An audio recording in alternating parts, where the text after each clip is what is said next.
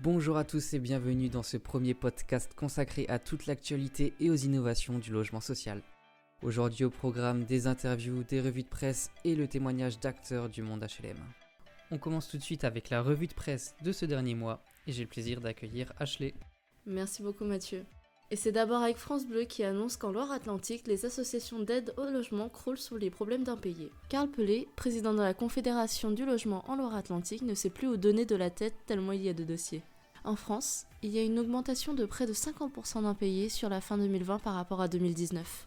Il s'agit pour la plupart de travailleurs qui ont connu une baisse de salaire avec le chômage partiel.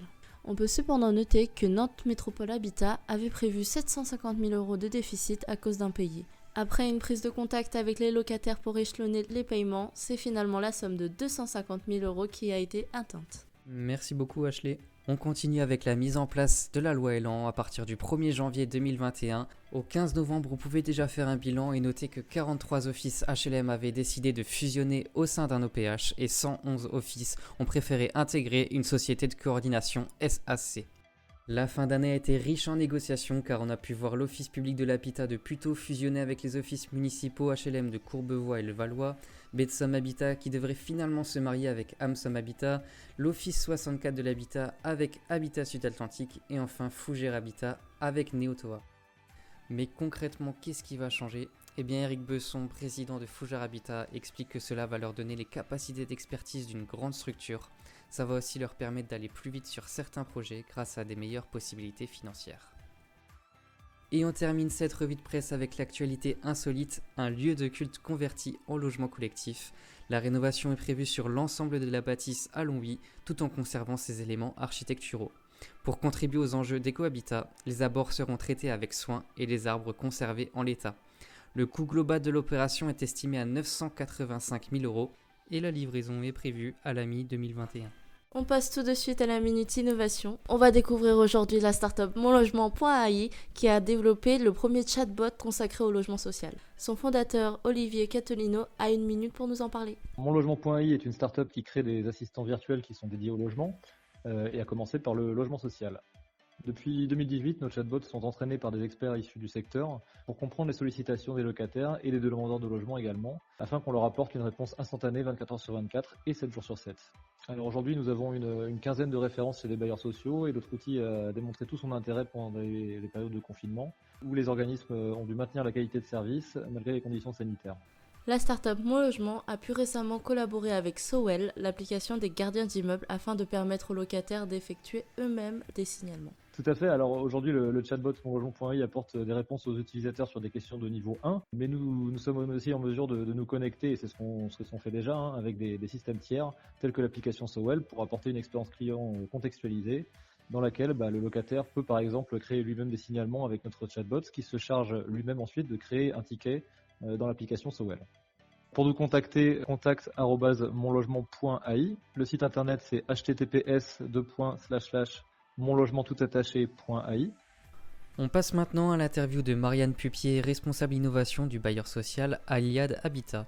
Première question, en quoi l'innovation est un sujet essentiel pour Aliad Habitat? Alors innover, c'est vraiment euh, pour nous le moyen aujourd'hui d'emporter la préférence client.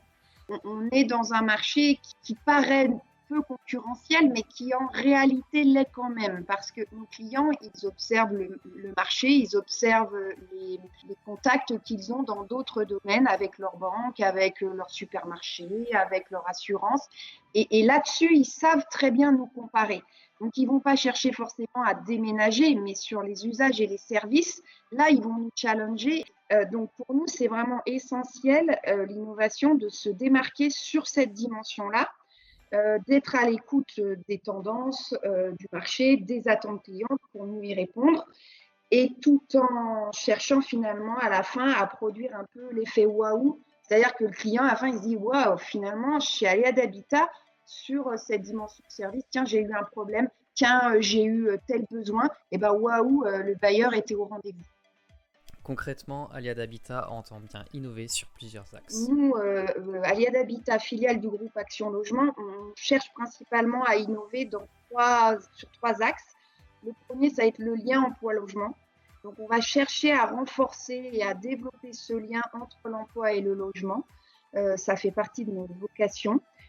on va aussi beaucoup travailler sur la transition écologique diminuer notre empreinte carbone, euh, réduire nos déchets, réduire les déchets de nos locataires, etc. Donc, par exemple, sur cette thématique-là, on travaille euh, sur, avec une start-up sur euh, la mise à disposition de conteneurs connectés pour le tri qui permettent d'améliorer en fait la qualité du tri et de récompenser entre guillemets le, locataire qui trie bien ses déchets. on travaille aussi, on, fait aussi une recherche là actuellement sur une start-up sur euh, la gestion des encombrants et leur euh, récupération et leur réintégration dans des filières responsables. Et on va travailler aussi sur tout ce qui est digitalisation des process en vue de faciliter vraiment l'usage du quotidien. Donc là, on va toucher nos clients, on va toucher nos collaborateurs, on va toucher nos parties prenantes. donc, on, travaille vraiment sur tout type d'outils qui facilitent vraiment le quotidien. On peut travailler aussi sur, tous les, enjeux du BIM. Euh, donc ça, on ne l'oublie pas. Euh, on travaille actuellement sur, euh, par exemple, l'installation de serrures. Le confinement vous a-t-il permis d'innover? Euh, le confinement nous a permis beaucoup de, repenser un petit peu nos, modes de fonctionnement et nos outils. Euh, on s'est trouvé dans la première phase de confinement très vite confronté à cette difficulté de ne pas pouvoir retrouver physiquement euh, notamment nos prospects. Donc on a mis en place tout un système de visite virtuelle, un système de signature électronique du bail. Donc le client, il n'est plus obligé de se déplacer aujourd'hui pour venir signer son bail. Il peut le faire à distance. C'est en ça aussi qu'on travaille beaucoup sur tout ce qui est usage et digitalisation des, des process de travail. En tant que responsable innovation, avez-vous des conseils à donner?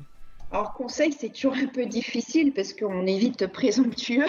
Je dirais qu'il faut réfléchir avant, c'est-à-dire voilà, se dire comment, euh, je, perçois en fait euh, cette dimension innovation, qu'est-ce que j'ai envie d'en faire dans mon entreprise? Et une fois que ça c'est fait, je, crois que parfois il faut aussi accepter de se laisser porter. il faut se laisser porter par les rencontres qu'on fait. Il faut euh, sortir de chez soi. Quand je dis de chez soi, c'est de son entreprise. Il faut rencontrer du monde. il faut échanger. Il faut discuter. Et après, il faut se laisser porter. Il faut intégrer que, ah tiens, il y a une idée. Allez, je tire la ficelle et je verrai bien où la ficelle m'emmène. Tant pis si à la fin, il n'y a pas de résultat. Il faut accepter de se tromper. Dans l'innovation, c'est hyper important. Euh, il, faut être très humble. Il faut partir doucement. Voilà, il faut être humble. Et après, il faut accepter qu'à la fin, peut-être, ça va pas marcher. Mais c'est pas grave parce qu'on aura essayé. Et, en essayant, sans doute, on aura finalement, peut-être la première solution va pas marcher. Et comme on aura essayé, on aura découvert autre chose. Et cette autre chose, elle va fonctionner.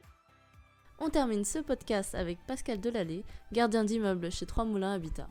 Découvrons avec lui le métier de gardien d'immeuble durant ce confinement.